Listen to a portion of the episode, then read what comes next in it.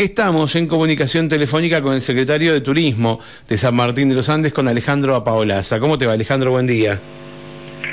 Buen día, Mario. Buen día a todos San Martín de los Andes. Eh, bueno, yo me encuentro en medio de un viaje que estamos yendo a hacer promoción de San Martín de los Andes, así que todo bien. Muy bien, bueno, ahora nos vas a contar algún detalle de eso. Eh, arrancamos por el tema, habilitaron el registro para alojamientos turísticos temporarios. Significa que se pone en funcionamiento eh, esta, esta nueva ordenanza, este nuevo registro. Contanos un poquito cómo, cómo arranca esto. Bueno, después de todo lo, que se trabajó junto al, Consejo Deliberante, las áreas de rentas y el área de fiscalización y supervisión turística de la Secretaría de Turismo. Eh, en principio el, registro ya había quedado habilitado después de la última modificación de la ordenanza, hace un mes aproximadamente, un poco más. Y eh, lo que se estuvo haciendo en primer lugar fue convocar a todos aquellos que teníamos en listado de espera, una lista de mail de todos los interesados que tenían propiedades y querían habilitarla. Estuvo trabajando con ellos, eh, viendo diferentes temas y bueno, ahora ya abrimos la convocatoria a todo aquel que tenga una casa, un departamento de alquiler turístico, los invitamos a, registrarse en el mismo eh, para poder eh, tener una oferta regulada, ¿no? la oferta que ya sabemos que existe, tenerla regulada y bueno, asegurar al turista eh, mayor calidad de servicio y darle seguridad física y jurídica y que también todos aquellos que tengan casas y departamentos de alquiler turístico tengan la oportunidad de beneficiarse de la promoción y, las capacitaciones, todos los beneficios que ofrece la, Secretaría de Turismo. ¿Ustedes van a poner eh, requisitos? Digo, yo, yo tengo que ponerle un departamento y voy y quiero anotarlo para poder alquilarlo en, temporada o en cualquier momento del año. Eh, ¿Me van a dar un listado de, de, requisitos a cumplir? Sí, en primer lugar va a tener que llenar una, una declaración jurada, con todas las características de del lugar y hay ciertos requisitos a cumplir, como por ejemplo tiene que tener el final de obra, pues es una cuestión de seguridad, tiene, van a tener que tener un, seguro de responsabilidad civil comprensiva también. Eh, no pueden estar ninguna de estas viviendas ligadas a lo que son, eh, como es eh, hipotecas o todo lo que tiene que ver obligatoriedad para, lo que es IPVU, volados, uh viviendas exclusivamente de uso o sea, viviendas sociales, por ejemplo, no, no pueden... Exactamente, no puede ser y eh, como es, eh, tiene un cierto tipo de requisitos y a su vez nosotros desde la Secretaría de Turismo, con el área de supervisión y fiscalización, se van a fiscalizar eh, cada una de las casas y departamentos para contemplar y chequear que todo el servicio y todo lo que se está ofreciendo exista realmente y esté en las condiciones necesarias. Claro, perdón, vos me dijiste, ¿no puede, no puede estar hipotecada la vivienda? No, no, no, eh, no hipotecar, no. Ah, ah, ok, ok, pues digo, uno sacó un crédito. Técnico, sí, está bien, está bien. Que ya lo busco y te digo que es eh, a favor de, de, lo que es el IPVU. Ah, bueno, perfecto, eh, perfecto, pero pero esas más que nada son viviendas. Sí, son viviendas que, que se construyeron con, con, con fondos de, del IPVU y que... Está bien. Está bien. Eh, decime, em, entonces, yo voy, eh, aparte hay que sacar una licencia comercial, para eso hay que tener quit, hay que tener rentas, a estar, digamos, al día con eso, para poder sacar una licencia comercial, ¿no? Exactamente, se paga, bueno, se, paga una, una licencia, una cuota mensual. Y lo que va a ser la licencia de habitación para este tipo de, de alquileres. Bien, ¿está estipulado cuándo se va a hacer la inspección de este departamento, cabaña, casa, lo que uno tenga? todo depende de cuando se presenten los papeles. Bueno, obviamente vamos a ver ahora cuánta gente se, se va a registrar y a partir de ahí se empiezan a hacer las inspecciones. Obviamente lo primero que se va a hacer es que tengan todos los papeles completos, porque por ahí puede que a alguno le falte algún detalle o alguna presentación, entonces eso hasta hasta tanto no tengan las presentaciones no se hacen las visitas, pero ni bien se presenten, ahí el área de supervisión turística junto con fiscalización van a, hacer un organigrama como lo hacen normalmente con los alojamientos habilitados y eh, en un lapso de unos dos meses estaría completa ya la, la con la, la, la visita. Bien, y uno mientras lo quiera tener, digamos, si vos querés alquilarlo o lo tenés publicado todo el año, pero lo alquilás, viste, en alta y alguna que otra vez en alguna intermedia, digamos, vos pagás la licencia todo el año, todos los meses. Exactamente, por el momento no pudimos hacer, fue un tema de, debate y de charlas con, los, concejales, porque bueno, hay gente que alquila la casa solamente en temporada y demás, y tiene que pagar todo el año. Bueno, en este caso solamente existe la forma de hacerlo anual, no existen las licencias temporales, es algo a trabajar junto con el equipo de Hacienda y el Consejo Liberante para ver si podemos llegar a realizar una un tipo de licencia que sea por temporada, ¿no? Así que por el momento. Lo que pasa es que también pagar todo el año, sí, digo, digo pagar todo el año también eh, lleva a, analizar si uno quiere alquilarlo todo el año en forma permanente. Igual, igual es un impuesto relativamente bajo, eh, comparado con lo que se cobra en alquiler turístico, es, bastante bajo. Digo, pero igual al pagar todo el año también te, lleva a tomar la decisión si querés eh, tener, alquilarlo turístico o tenerlo firme todo el año alquilado con, un, con algún inquilino permanente, ¿no? Totalmente, bueno, las cosas, una de las cosas que se buscan es obviamente, primero, como lo hablamos en otras notas, Mario, antes, es eh, regular una oferta que ya existía, que es tendencia, que es a nivel mundial, eh, para brindar seguridad física y jurídica al turista y también de darle seguridad, apoyo a aquel eh, emprendedor, a aquel dueño de casa o departamento que decida alquilar la propiedad turísticamente. Pero a su vez también es desalentar con aquellos que no cumplan los requisitos para, para los alquileres, este tipo de alquileres turísticos, no quieran inscribirse o eh, no tengan las condiciones necesarias que eh, desalentar que lo hagan prisión y obviamente se pongan esas plazas disponibles a lo que para el permanente. la vivienda residencial permanente que nos está faltando mucho en San Martín. Ahora vos qué crees que va a pasar con, con realmente con los que no pueden cumplir con los requisitos por alguna cuestión eh, administrativa por alguna cuestión impositiva con alguna cuestión con, con, la FIP por alguna cuestión con rentas o mismo eh, dijiste una palabra que no sé si te diste cuenta pero eh, que es como el cuco que es el final de obra ¿viste? Hacer un final de obra es más o menos, eh, eh tal vez más fácil ganarse el loto. Eh, en, realidad, un poco exagerado, ¿no? Pero,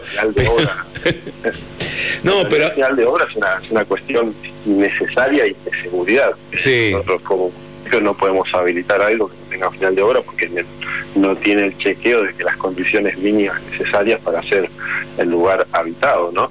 Eh, por eso también las licencias contemplan un ah, tiempo de 90 días para que puedan presentar los papeles faltantes a aquellos que, que lo necesiten también. Es medio relativo lo del tema de la seguridad, porque a veces no te dan un final de obra porque quedó un obrador puesto o porque hay unas piedritas donde no va, o sea, eh, es muy finito el tema del final de obra, yo lo he visto, lo he visto en algunos lugares que supera ya la seguridad de la casa, eh, supera supera algunas cuestiones, pero bueno, está bien, son parte de eh, legalmente si el son Estado parte de los requisitos que hay que cumplir. Final de obra, totalmente. Eh, si se de algo nosotros somos responsables. Bueno, ahí va la pregunta, ¿qué crees que va a pasar con todo el que no pueda cumplir con el final de obra? Porque a veces para hacer el final de obra tienes que hacer una inversión muy grande eh, o con, aunque no pueda ponerse, no pueda sacar una licencia comercial por algún quilombo que tenga impositivo, porque tenga algún problema con la FIP o con rentas, que eh, vos crees que no van a alquilarlo igual? No, no, van a seguir alquilándolo seguramente. Nosotros lo que no, no vamos, no buscamos esto no es hacer una persecución, nosotros queremos acompañar a todos aquellos que tengan una vivienda turística a que se den de alta por los motivos que anteriormente ya, ya te dije y aquellos que lamentablemente no cumplan, eh, sí vamos a insistir mediante el, juzgado de falta de que eh, dejen de, por ejemplo, alquilar turísticamente y estas plazas pasen a ser de alquiler de alquiler permanente, perdón, residencial, ¿no?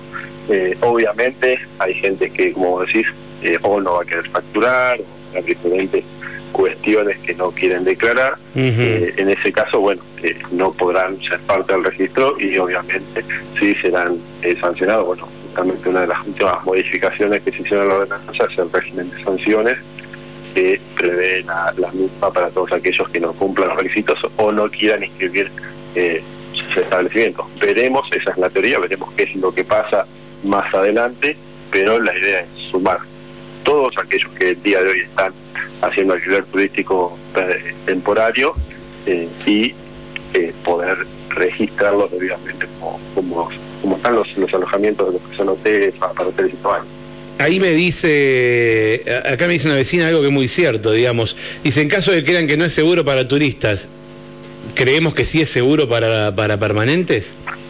No, yo lo dije siempre eso, más cuando fuimos en el piso en la entrevista también lo, lo dije Mario, tiene que ser, la seguridad tiene que ser para todos. Claro, claro, por eso.